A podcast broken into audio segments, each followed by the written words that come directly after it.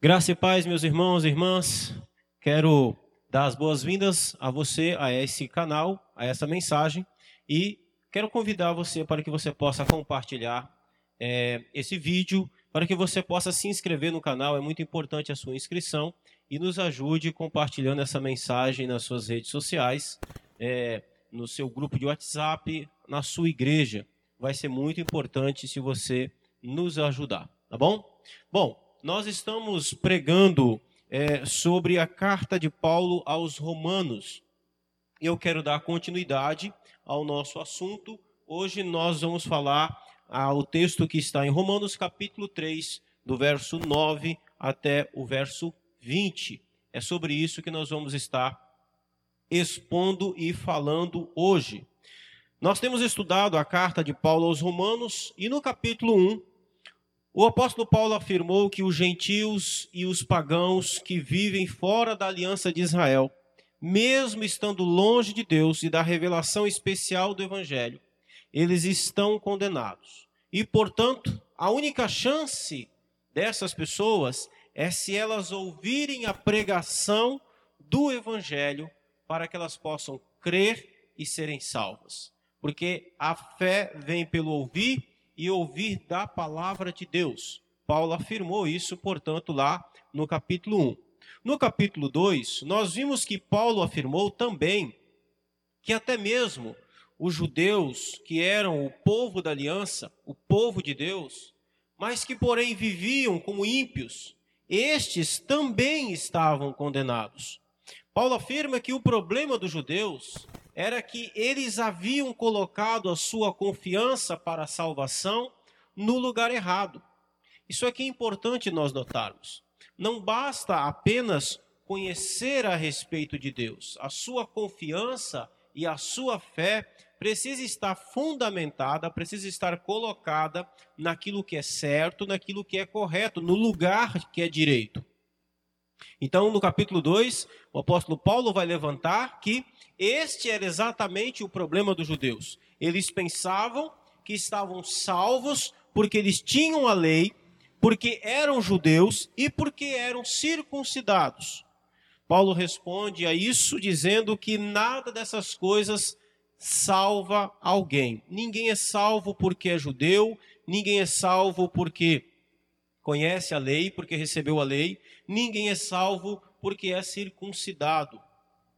Resumindo, o apóstolo Paulo respondeu a duas perguntas que são muito importantes e que elas também dizem respeito a nós. A primeira pergunta que ele respondeu é: pode alguém ser salvo na ignorância? Ou seja, o homem que nunca ouviu falar do evangelho está salvo? Essa foi a primeira pergunta que ele respondeu no capítulo 1. A resposta de Paulo é: não, não está salvo. Por quê? Porque Deus se revelou a todos os homens. Esse é o argumento que ele vai utilizar no capítulo 1. Deus se revelou a todos os homens a ponto de que o homem se tornou indesculpável diante de Deus. A segunda pergunta que Paulo levanta é: existe salvação no conhecimento a respeito de Deus? Perceba que a, segunda pergunta é exatamente o oposto da primeira. A primeira é: Existe salvação na ignorância? As pessoas que nunca ouviram falar é, do Evangelho, elas serão salvas porque, afinal de contas, elas têm uma certa desculpa para dar diante de Deus? A resposta de Paulo foi: não, elas não estão salvas, não existe salvação na ignorância. Na verdade, não existe ignorância a respeito de Deus, porque Deus se revelou a todos os homens a, de forma é, geral através da criação. Aí na segunda pergunta, é o oposto da primeira, existe salvação no conhecimento a respeito de Deus? Pode o homem dizer que está salvo simplesmente pelo fato de saber a respeito do Evangelho? Será que o fato de você saber que Jesus existe, será que o, o, fato de você saber que Deus existe, será que o fato de você ir à igreja rotineiramente, costumeiramente, será que o fato de você ser parte de alguma denominação ou ser filho de crentes, será que o conhecimento a respeito de Deus por si só pode salvar o homem? A resposta de Paulo também foi um grande não. Conhecer a lei de Deus, ser parte do povo da aliança, ter até mesmo o selo dessa aliança, não faz de ninguém um salvo por si mesmo. Paulo rebateu essas três coisas no capítulo 2. Ele vai rebater exatamente isso, quando ele vai dizer que os simples ouvidores da lei não são justos diante de Deus, quando ele vai dizer que o fato de alguém ter por sobrenome judeu, isso não significa que alguém é salvo, e nem mesmo o fato de alguém ser circuncidado. Ou seja, conhecimento a respeito de Deus não salva também ninguém. Bom, diante disso tudo, Paulo então depois precisou responder a uma outra pergunta que ele sabia que iriam fazer a ele. Então, qual é a vantagem de ser judeu, de ter a marca do povo de Deus? Bom, se ser judeu, se ser circuncidado por si só não salva, então a pergunta é: então por que ou qual é a vantagem de alguém ser judeu ou alguém ser circuncidado? Nós poderíamos traduzir isso para os nossos dias de hoje fazendo a seguinte pergunta: se ser crente, se ir na igreja apenas e ser batizado não salva ninguém, então qual a vantagem de ser crente, ser filho de crente, ter nascido na igreja e ter sido batizado, se essas coisas por si só não salvam? A resposta de Paulo é muita vantagem. Existe muita vantagem, existia muita vantagem em ser judeu e existe muita vantagem naqueles que estão na igreja, naqueles que fazem parte, que estão dentro do povo que faz parte da aliança. Por quê? Porque quem faz parte do povo da aliança está exposto à palavra de Deus. É, e é através dessa palavra que Deus se revela, e é através dessa revelação nas Escrituras que a, a, nós vamos ter acesso aos elementos que produzem salvação.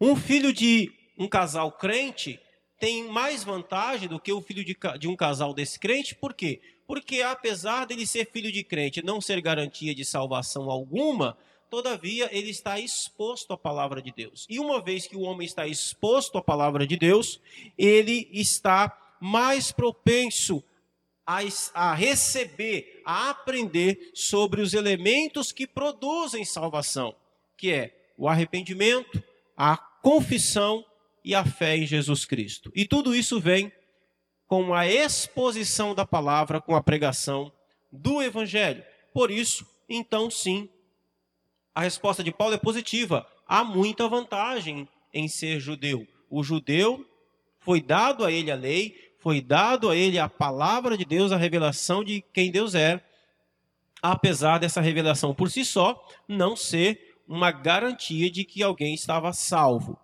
Ele precisava crer naquilo que a revelação de Deus falava de si mesmo. Agora, então, no capítulo 3, o verso 9 a 20, o apóstolo Paulo vai mostrar por que, que as coisas são assim. E o ponto de Paulo aqui é provar a universalidade do pecado. Por que, que o, o homem que nunca ouviu falar do evangelho não é salvo pela ignorância?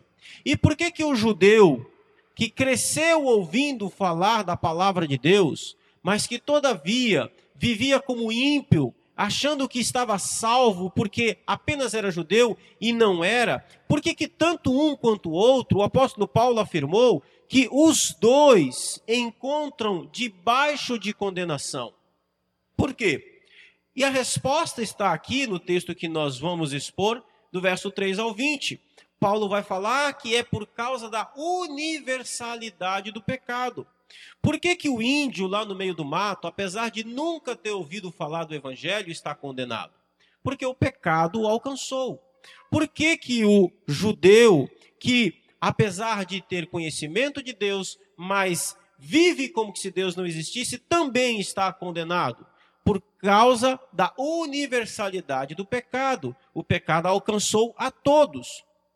No final das contas, não importa se alguém é parte do povo de Deus ou não, se é circuncidado ou não, se é batizado ou não. Todos os homens estão na mesma condição diante de Deus.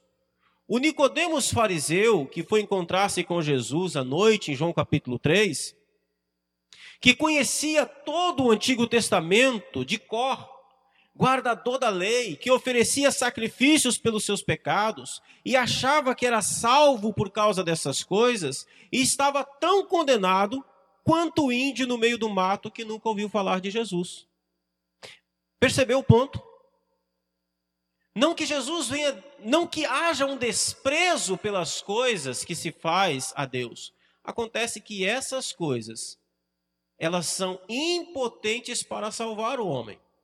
O fato de Nicodemos conhecer toda a lei, o fato de Nicodemos oferecer sacrifício a Deus regularmente, o fato dele ser um judeu piedoso, ortodoxo, fiel, todavia, o fato dele não crer que Jesus é o Messias de Deus, isso era absolutamente é, inútil para a sua salvação. Ele precisava crer em Jesus. Ser religioso sem crer em Cristo sem depositar a sua confiança no plano de Deus para a salvação, é absolutamente inútil sem crer em Cristo Jesus.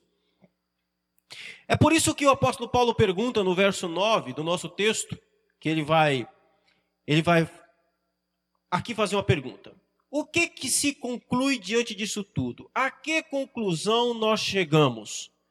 Temos nós, judeus, ele está falando dos judeus, temos nós, judeus, qualquer vantagem? A vantagem que Paulo está falando aqui é em relação à salvação. Nós, judeus, temos qualquer vantagem? Temos alguma vantagem com relação à salvação? Resposta de Paulo: nenhuma, de forma alguma. Pois já temos demonstrado, isso já ficou claro, é isso que ele quer dizer. Já temos demonstrado, já ficou claro que todos, tanto judeus como gregos, estão debaixo do pecado. Então, existe alguma vantagem para a salvação, para ser salvo, para que alguém possa ser considerado salvo em ser judeu? Resposta de Paulo: não, de forma nenhuma. Porque, como nós já temos demonstrado, ele está dizendo, eu já falei disso, eu estou repetindo de novo. Como eu já disse, isso já ficou claro, todos já sabem, já falei a respeito disso. Não há diferença alguma, tanto judeus como gregos estão debaixo do pecado. E o que é estar debaixo do pecado? O que significa estar debaixo do pecado? A gente precisa entender que só existe apenas duas condições para o homem. Duas condições ou ele está debaixo do pecado, ou ele está debaixo da graça. Não existe uma posição neutra. Não existe nenhum momento da vida do ser humano em que ele possa ser inocente. Não existe isso. Ou o homem é culpado, ou ele é justificado. Ou o homem está debaixo do domínio do pecado, debaixo do pecado, ou ele está debaixo da graça.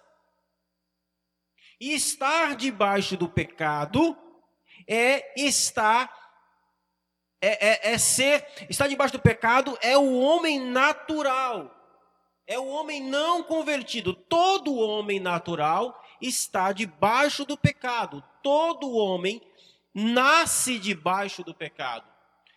Todos nós nascemos em pecado. Isso a palavra de Deus afirma com muita clareza o salmista Davi, o rei Davi, ele disse exatamente isso: em pecado eu fui gerado e em pecado me concebeu a minha mãe. Nós nascemos debaixo do pecado, nós nascemos debaixo da escravidão do pecado. Por favor, não confunda o fato do homem ter nascido debaixo do pecado com o fato do homem é, é, é com a prática do pecado. O homem, quando nasce, ele não nasce com a prática do pecado, mas ele nasce em pecado. Logo, logo ele começará a praticar aquilo que ele é, pecador por natureza. Bom, e o que é estar debaixo da graça? Estar debaixo da graça é o homem que ouviu o evangelho e creu em Cristo e, portanto, nasceu de novo. O homem que vive debaixo da graça Estar debaixo da graça é estar debaixo do favor de Deus. é o homem que está debaixo do favor de Deus, aquele que foi alcançado pela graça, pela misericórdia, pela compaixão, pelo perdão de Deus. E como que o homem pode alcançar a graça? Como que o homem pode ficar debaixo do perdão de Deus? Isso nós vamos ver no próximo sermão, quando nós formos falar sobre justificação. Muito bem.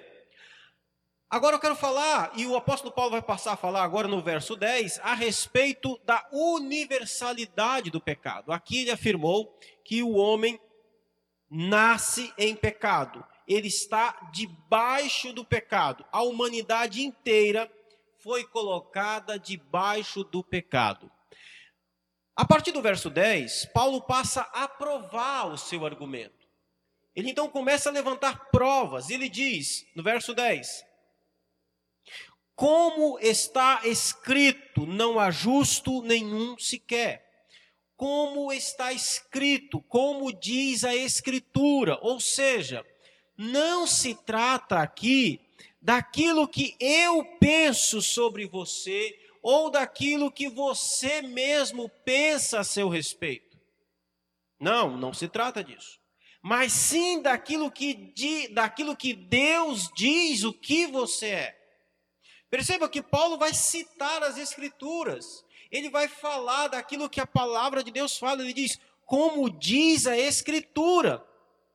E o que que a, a palavra de Deus diz? O que que a Escritura diz a respeito do homem, a respeito da humanidade, a respeito do meu pecado, a respeito do seu pecado? O que que a Bíblia diz sobre você e todos os outros homens?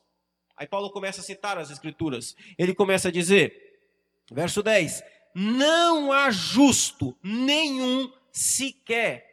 É isso que ele diz. Perceba, como que é universal? Ele diz: Não há justo, não existe homem nenhum justo, não existe homem nenhum correto, não existe nenhum ser humano que seja direito, que seja impecável. Perceba como a ênfase forte, a, a, universalidade do pecado está muito clara. Ele começa dizendo: não há justo, não existe justo neste mundo, não existe homem íntegro, não existe homem reto, direito, perfeito, não existe, não há. O pecado alcançou toda a humanidade, não existe homem nenhum.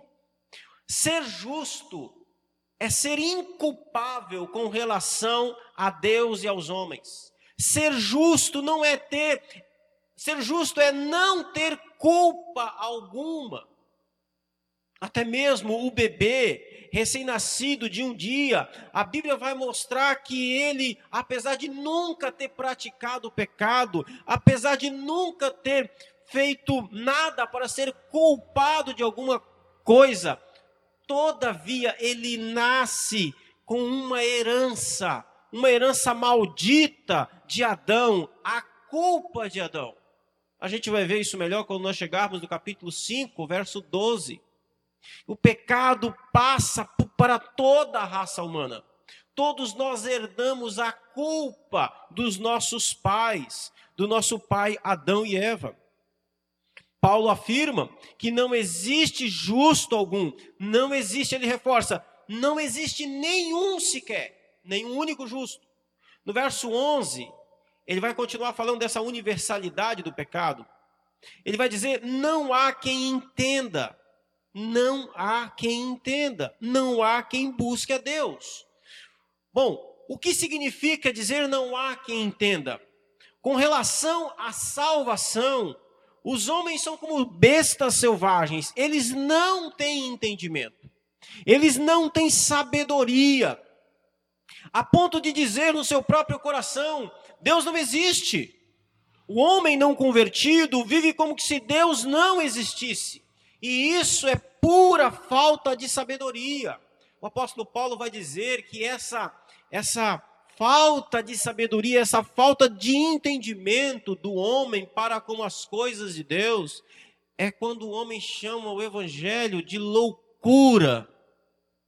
O apóstolo Paulo diz que para os homens o evangelho que nós pregamos é loucura. Se aquilo que nós falamos soa para você como um absurdo total, como loucura total, a loucura de que um homem morto há dois mil anos atrás, numa cruz romana, este homem, essa morte é substitutiva, ela produz salvação. Se isso for loucura aos seus ouvidos, se você não conseguir,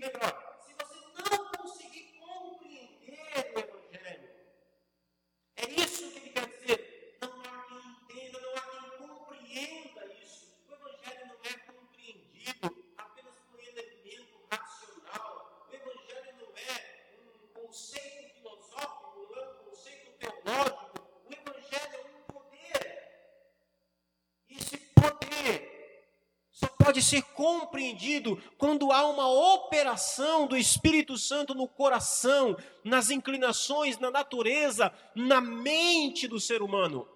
Se isso não acontecer, o homem natural, ele não tem entendimento do evangelho. Ele não consegue compreender, ele é como um animal selvagem que não consegue compreender as coisas. Ele vai dizer no seu coração: Deus não existe. O homem não convertido, ele pode até muitas vezes não falar que Deus não existe, mas ele vai viver como se Deus não existisse. Isso é pura falta de sabedoria, é loucura. E qual a consequência dessa falta de entendimento? Qual a consequência dessa ignorância a respeito da, de como que Deus salva, da salvação? Paulo prossegue dizendo: não há, não existe ninguém que busque a Deus.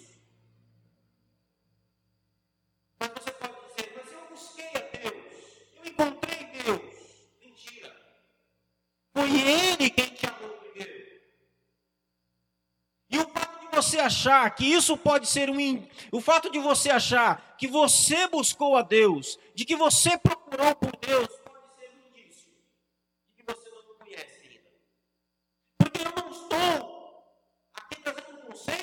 eu estou lendo o texto. Paulo diz: não há ninguém que busque a Deus. Não foi Lídia que buscou a Deus lá em Filipos. Foi Deus que buscou Lídia. Foi Deus que enviou o apóstolo Paulo àquela cidade. Foi Deus que encaminhou o apóstolo Paulo à beira daquele rio. Foi, foi Deus que usou Paulo para pregar o evangelho a Lídia. E foi Deus que abriu o coração de Lídia para que ela cresce naquilo que Paulo falava. Foi Deus que a encontrou. A Lídia nunca buscou Deus. Paulo, o mesmo apóstolo Paulo, nunca buscou por Deus. Foi Deus que derrubou ele do cavalo. Você nunca buscou Deus. Eu nunca busquei Deus em minha malignidade, em meu pecado, em minha natureza carnal, em, em meu ser natural. O homem, na sua naturalidade, ele jamais busca Deus. Não sou eu que estou afirmando, eu estou dizendo aquilo que o texto diz, diz. O texto sagrado diz: não existe ninguém que busque a Deus. Quando nós nos voltamos para Deus é porque Ele já nos buscou antes, é porque Ele já operou em nós antes. Perceba a universalidade do pecado. Paulo vai dizer: não existe justo, nenhum sequer. Não existe, não existe quem entenda ou que seja sábio para compreender a salvação por si mesmo. Não há quem busque a Deus. Não há.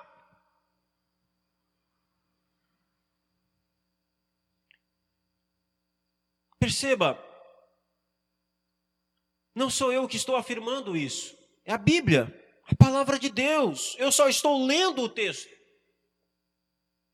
O pecado fez isso com a humanidade inteira. O pecado fez isso com todos os homens, não importando quem quer que seja. Quer gentil, quer judeu, não importa se você tenha nascido na igreja ou não o pecado alcançou, o pecado alcançou toda a raça humana. Esse é o ponto. O pecado é universal. E esse pecado que é universal, ele trouxe consequências terríveis, e agora o apóstolo Paulo passa a falar dessas consequências da universalidade do pecado. A partir do verso 12. Quais são as consequências dessa universalidade do pecado? Verso 12. Ele vai dizer: Todos se extraviaram. Todos se extraviaram. Se extraviar significa sair do caminho. Os homens saíram do caminho. Os homens se desviaram. Os homens caíram da graça. Não existe uma classe de pessoas apenas que é desviada porque saiu da igreja. Na verdade, o que o apóstolo Paulo está falando aqui é de algo muito mais grave: é que a humanidade inteira se extraviou, a humanidade inteira se desviou do caminho não anda no caminho de justiça, não anda no caminho que Deus estabeleceu para que andasse. Paulo continua falando das consequências da universalidade do pecado. Então, em primeiro lugar, todos se desviaram. Todos os homens se desviaram. Depois ele vai dizer que todos, a uma, a uma, ou seja, todos juntos se fizeram inúteis.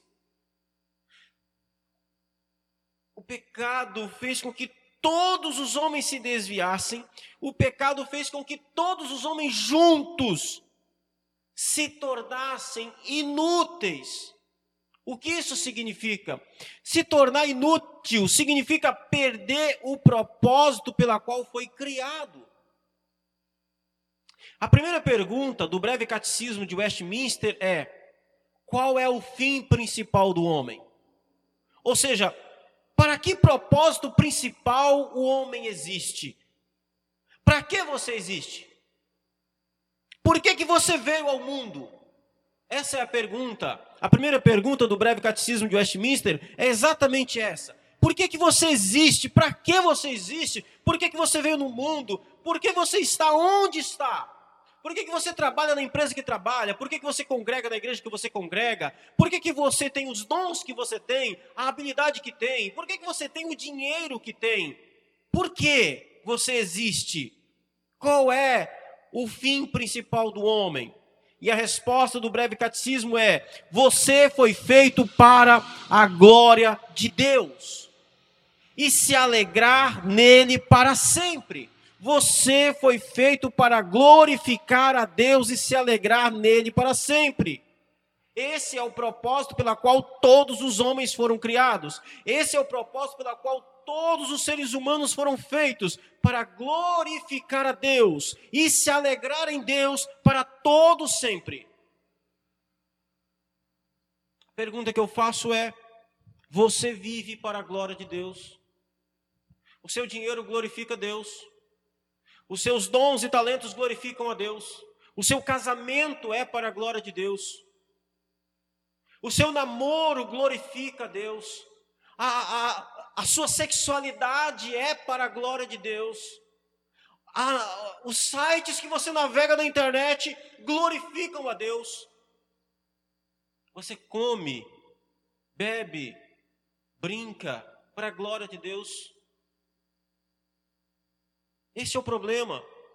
É isso que quer dizer que todos se fizeram inúteis. Nós nos tornamos inúteis, nós perdemos o propósito pela qual nós fomos criados.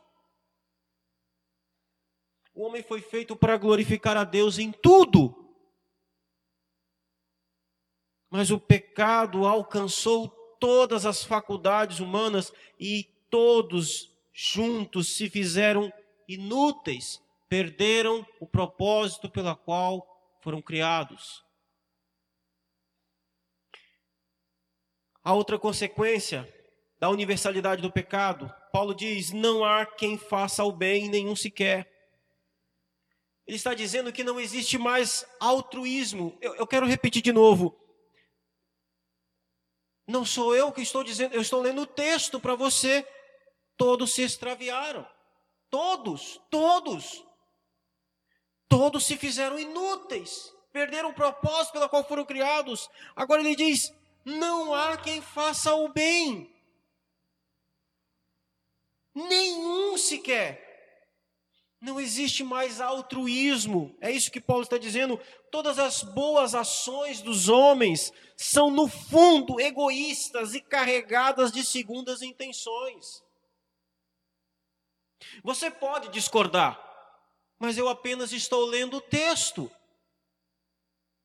É o próprio Deus que está dizendo que você é assim, que eu sou assim, que nós nascemos desse jeito, que o ser humano, de modo geral, é assim. Obviamente que nós fazemos coisas boas, mas o ponto é que nada disso de bom que nós fazemos nos torna bom. Nem fazemos o bem porque somos bons em nós mesmos. Jesus disse para o jovem rico: Bom só existe um, que é Deus. Eu estou citando as Escrituras para você. Se você ainda continua tentando se convencer de que você é naturalmente bom, eu sou uma boa pessoa. Sinto lhe dizer, alguém está mentindo. Ou você está mentindo para você mesmo, ou Deus está mentindo nas Escrituras. Mas Deus é impossível que ele minta. Perceba que não apenas o pecado é universal, mas também as suas consequências são universais. Todos se desviaram, todos se fizeram inúteis, e não existe quem faça o bem, nenhum sequer. E por que é assim? Porque nós temos as consequências universais do pecado. Porque não existe nenhum homem que não tenha se desviado? Por que, não existe nenhum homem que, que, que, tenha, que não tenha perdido o propósito pela qual foi criado? Por que, que não existe nenhum homem bom? Porque todos pecaram. Porque todos são pecadores. Agora, como tudo isso se manifesta? Tem mais. Como tudo isso se manifesta? Primeiro, o apóstolo Paulo mostrou: o pecado é universal. A universalidade do pecado. Ele vai dizer: não existe justo. Nenhum. Justo nenhum. Não há quem entenda. Não existe sábio. Não existe quem compreenda Deus. Aí depois ele vai dizer as consequências da, da, do pecado. Ele vai falar: todos se, extra, todos se extraviaram, todos se desviaram, todos perderam propósitos, todos se tornaram fúteis. Não existe homem bom. Agora ele vai dizer: como que tudo isso se manifesta? Como que tudo isso se manifesta? Porque você precisa entender uma coisa. Uma coisa é você ser o que você é e sofrer as consequências daquilo que você é. Outra coisa é a manifestação disso tudo. Como isso tudo se manifesta? Ou seja, o que o apóstolo Paulo vai fazer agora é provar para você, é provar que você é exatamente aquilo que as Escrituras dizem que você é. É isso que ele vai fazer. Provar para nós, provar para mim, para você, que nós somos exatamente aquilo que as Escrituras diz que nós somos. E então ele começa a falar a respeito das manifestações práticas do pecado.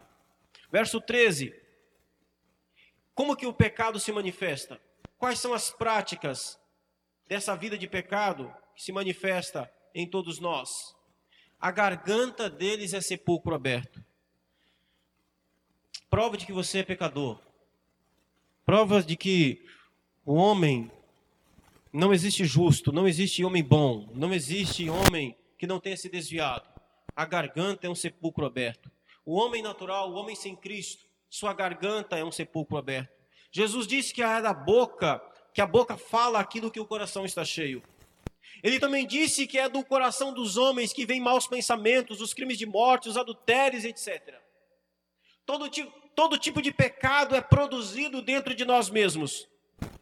Ou seja, os homens falam da sua própria vida de imundícia. A garganta deles é um sepulcro aberto. O apóstolo Paulo diz que o testemunho do homem natural em pecado é como um sepulcro aberto. É como você ir lá no cemitério e abrir uma sepultura onde ali tem um cadáver já há cerca de três, quatro semanas. O que sai dali é podridão.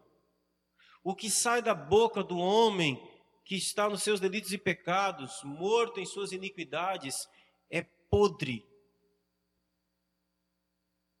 Esses são aqueles que fazem parte das rodas dos escarnecedores. Eles sentem prazer de falar da sua vida de pecado e podridão. Aqui está a primeira manifestação de que o pecado alcançou a totalidade da natureza humana. O homem se alegra, ele tem prazer de falar daquilo que é imundo, da sua vida de podridão, do seu passado de miséria. Ele tem alegria nisso. Segunda característica da manifestação do pecado na prática. Paulo continua dizendo: com a língua urdem engano, ou seja, eles têm pressa, têm urgência em mentir, em mentir sobre eles mesmos, falando falsidades, bajulando, fingindo que não são de verdade. A prova da pecaminosidade está no fato dos homens viverem para mentir. A outra característica dessa manifestação do pecado, o pecado de forma prática, sendo manifestado na vida desse homem natural. Veneno de víbora está nos seus lábios.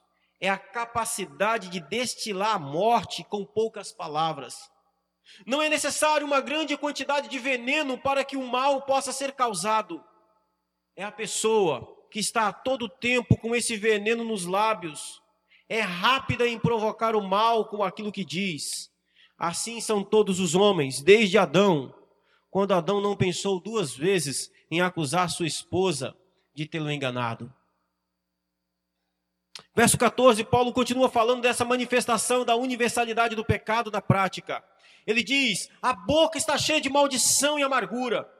É o homem que, diante de situações ruins, amaldiçoa Deus, amaldiçoa a vida são rancorosos, amargos, embrutecidos, tem sempre um palavrão para toda situação.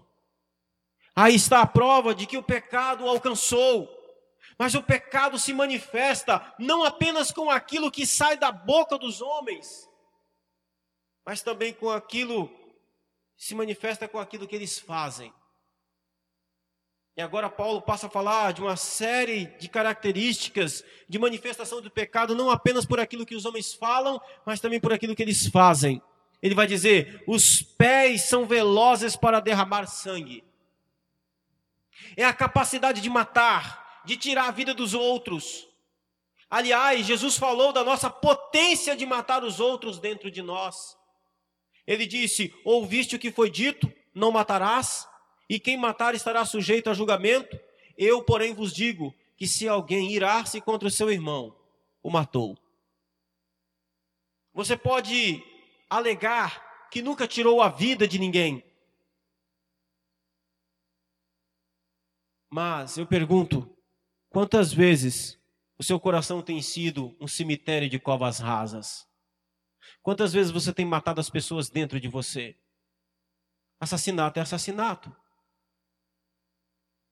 Outra característica que o apóstolo Paulo fala, outra manifestação do pecado na própria vida do homem, ele vai dizer: nos seus caminhos há destruição e miséria. O homem natural anda pelos caminhos da vida como um vândalo destruidor.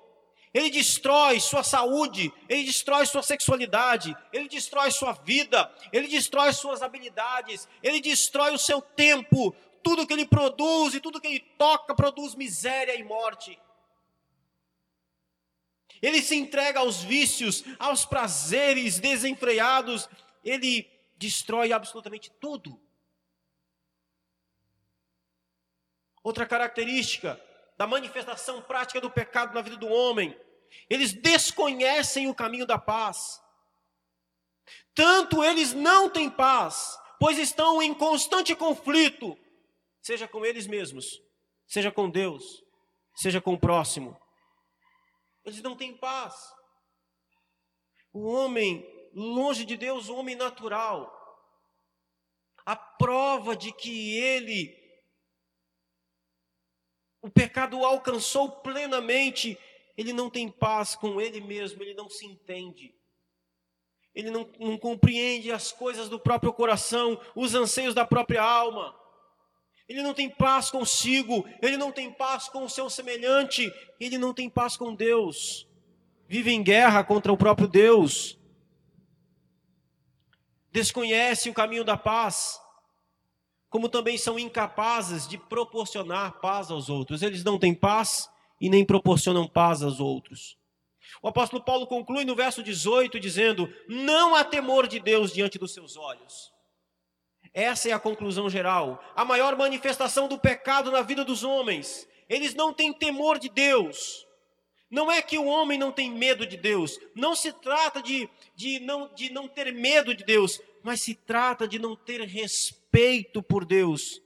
De não ter reverência por quem Deus é por desprezar a Deus, por não levar Deus em conta. Isso é falta de temor de Deus. E por não ter temor de Deus, e por, e por não ter temor de Deus, é o motivo pelo qual eles mentem, eles fingem, eles amaldiçoam, eles matam, eles destroem, e eles brigam. Mas você pode não concordar com nada disso, que a Bíblia diz e pode alegar que você seja diferente.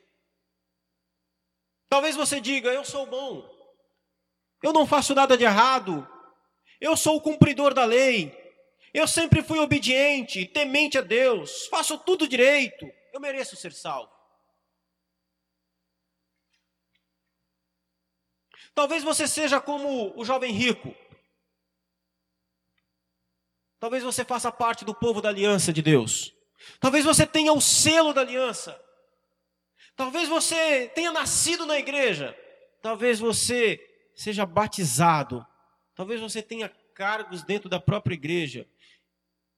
E quando você ouve a lei, você diz para si mesmo: tudo isso eu tenho cumprido desde a minha infância. Bom, se você diz tudo isso como sinal de justificativo de que você merece a salvação, de que você no final das contas é bom e de que tudo que eu disse aqui hoje não é para você, não me leve a mal, mas você é um iludido, um hipócrita, um mentiroso ou alguém muito mal orientado. Seja como for, você está apoiando da lei para se justificar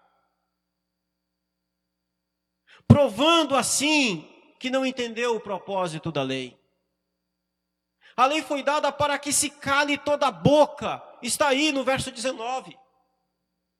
Se você olhar para a lei e for honesto com você mesmo, você verá, você verá que deverá sentir vergonha diante de Deus, pois a lei revela o pecador que você é. A lei vai revelar que você tem tantos ídolos quanto o seu coração pode produzir. A lei vai revelar que você ama muito mais as bobagens desse mundo acima de Deus. Se, for, se você for honesto com a lei de Deus, você ficará tão envergonhado com as falhas que ela apresentará de você, que você vai fazer igual a Jó. E vai dizer: sou indigno, como posso responder-te? Eu ponho a minha mão sobre a boca. A lei faz com que todo mundo seja culpável perante Deus. A universalidade do pecado mostra a universalidade da lei. Todos os homens estão debaixo da lei, sujeitos a ela, e todos se encontram em débito com a lei de Deus. Portanto, a lei de Deus opera condenando todos os homens de forma universal. Tentar se justificar na lei é como tentar escapar de um barco em chamas pulando em um mar de gasolina. No verso 20, o apóstolo Paulo deixa isso muito claro. Ele diz: visto que ninguém será justificado, justificado é salvo. Ninguém será justificado diante dele, diante de Deus, por obras da lei. Em outras palavras, a lei é impotente para salvar. Não apenas isso, ela é universalmente impotente. Ninguém, Paulo diz, ninguém será justificado por obras da lei. Por quê? Porque o pecado atingiu a todos, a ponto de ninguém conseguir cumprir totalmente a lei de Deus. Então a pergunta óbvia é: qual é o propósito da lei? Que, que a lei foi dada? Qual é o seu propósito afinal? A resposta de Paulo é que é através da lei que vem o pleno conhecimento do pecado. A lei existe para revelar totalmente o pecado. O pecado atingiu a humanidade de forma universal. A universalidade do pecado é revelada totalmente, plenamente pela lei. Assim como o pecado é universal, o apóstolo Paulo diz que a lei também vem, ela foi dada para que ela possa, de forma plena, total, deixar claro, revelar, trazer o conhecimento daquilo que é pecado. A universalidade do pecado é revelado, revelada totalmente plenamente pela lei de Deus.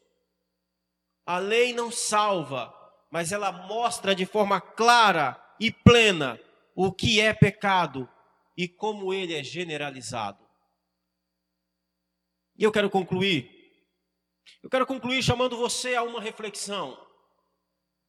Se você ainda é um homem natural, se você ainda é uma, uma mulher, um homem não convertido, não regenerado, que não passou pelo novo nascimento, deixa eu deixar uma coisa muito clara para você: você está debaixo do pecado. Você nasceu debaixo do pecado, como todos os outros homens, pois o pecado alcançou todos os homens, de todos os lugares, de todos os tempos. O pecado se instalou em todo o seu ser seus pensamentos, seus desejos, suas emoções, aquilo que sai da sua boca, aquilo que você faz, como você lida com Deus, como você se relaciona com as pessoas, tudo foi corrompido pelo pecado. De forma que os seus melhores dias não passa, não passam de algo repulsivo diante do Deus Santo. Só existe uma maneira de você sair debaixo do pecado só existe um jeito de você sair debaixo do pecado. É se você estiver debaixo da graça, do favor, da misericórdia de Deus. E para isso você precisa crer, você precisa confiar na obra de redenção, de substituição de Cristo Jesus na cruz do Calvário. Não tem como você se justificar dos seus pecados. Não existe nada que você possa fazer para justificar os seus erros. Se mesmo a partir de hoje você nunca mais pecasse na sua vida e nunca mais desobedecesse a lei de Deus, ainda assim, nada disso justificaria os erros do passado. Mas existe uma maneira de justificar toda uma vida de pecado. Existe uma maneira de sair debaixo do pecado e ficar debaixo da graça. Existe uma maneira de sair de uma posição de culpado para uma posição de justificado. Aliás, você sabe o que isso significa? Justificação, ser justificado. Você quer saber como é que se faz para sair debaixo do pecado e estar debaixo da graça? Eu quero pedir a você então que continue seguindo os nossos sermões. Eu vou falar sobre isso no nosso próximo sermão. Como que o homem é justificado e ele sai debaixo do pecado para debaixo da graça de Deus. Que Deus abençoe a sua vida, o seu coração. Que o Espírito Santo faça com que essa palavra atinja o profundo do seu coração e restaure a sua vida e mantenha você firme na graça dele, para a honra e glória do nome do Senhor Jesus. Amém e amém.